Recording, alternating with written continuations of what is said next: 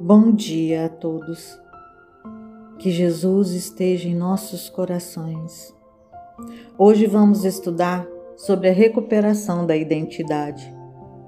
Nesse capítulo, Queda e Ascensão Psicológica, aprendemos com Joana de Ângeles sobre como se dá a despersonalização e o conflito afetivo. Na sequência, vamos aprender com ela sobre a recuperação da identidade. Muitas vezes nem percebemos que nossa identidade está comprometida, conflitada. Achamos que ela se restringe ao simples fato de estarmos vivos e termos um documento de identificação. Não nos atemos ao fato de que nossa identidade é uma construção, uma conquista valiosa na qual nos afirmamos e nos caracterizamos na vida em sociedade. Ela não é uma herança psicológica, mas um desenvolvimento gradual. A construção da nossa identidade começa no nascimento através do primeiro choro, que se manifesta em qualquer desconforto. À medida que crescemos, as sensações corporais se tornam mais imperiosas, o que é natural, porque também as necessidades aumentam e os desejos característicos também proporcionando um amadurecimento mais profundo que se manifesta por sentimentos mais definidos. Esse é o desenvolvimento natural da conquista do senso de identidade, e quando assim não acontece, desaparece a motivação para o crescimento interior. Não valorizamos mais o próprio corpo e nem a oportunidade da vida, e aí precisaremos de terapia adequada.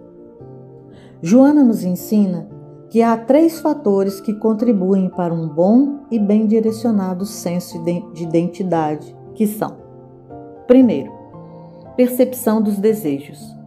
Segundo, reconhecimento da necessidade. Terceiro, consciência da sensação corporal. Experimentar desejos e saber direcioná-los é de fundamental importância na construção da identidade Pois quando não os possuímos, entramos num conflito de saber o que é importante para nós ou não, mesmo diante de necessidades imperiosas. Há um vazio emocional e perdemos a vontade de querer. Aí é quando nos entregamos a sensações grosseiras que não são as nossas necessidades. O reconhecimento da necessidade é quando sabemos o que queremos e vamos em busca da realização. E essa busca nos possibilita distinguir nossas próprias emoções, tais como: estamos tristes? Estamos alegres? Ou estamos aborrecidos? Ou o que sentimos é simplesmente afeto?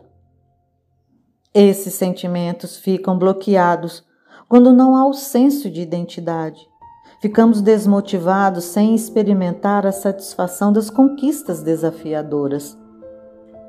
E a consciência da sensação física?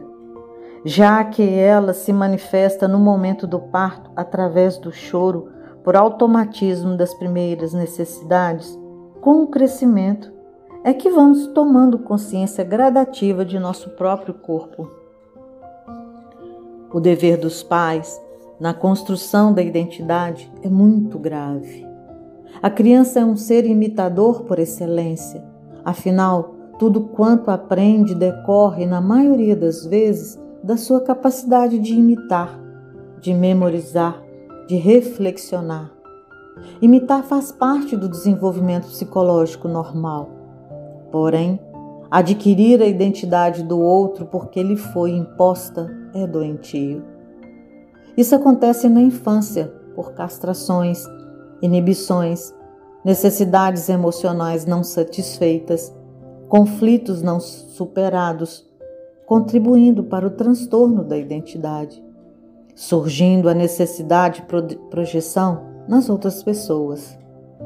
A imitação ocorre em relação a tudo e a todos, e quando se imita, adquire-se a capacidade de discernimento.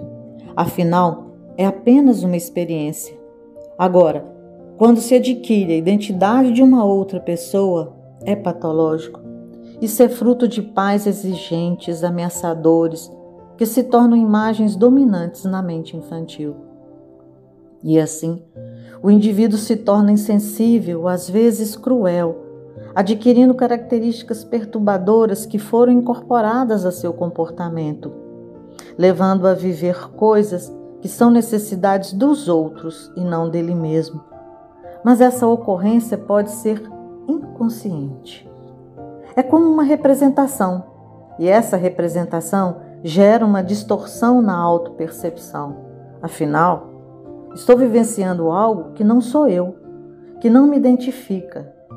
Nessa situação, acabo acreditando nessa distorção confusa e coloco a responsabilidade em tudo de errado que me acontece na fatalidade do destino, na má sorte, no infortúnio.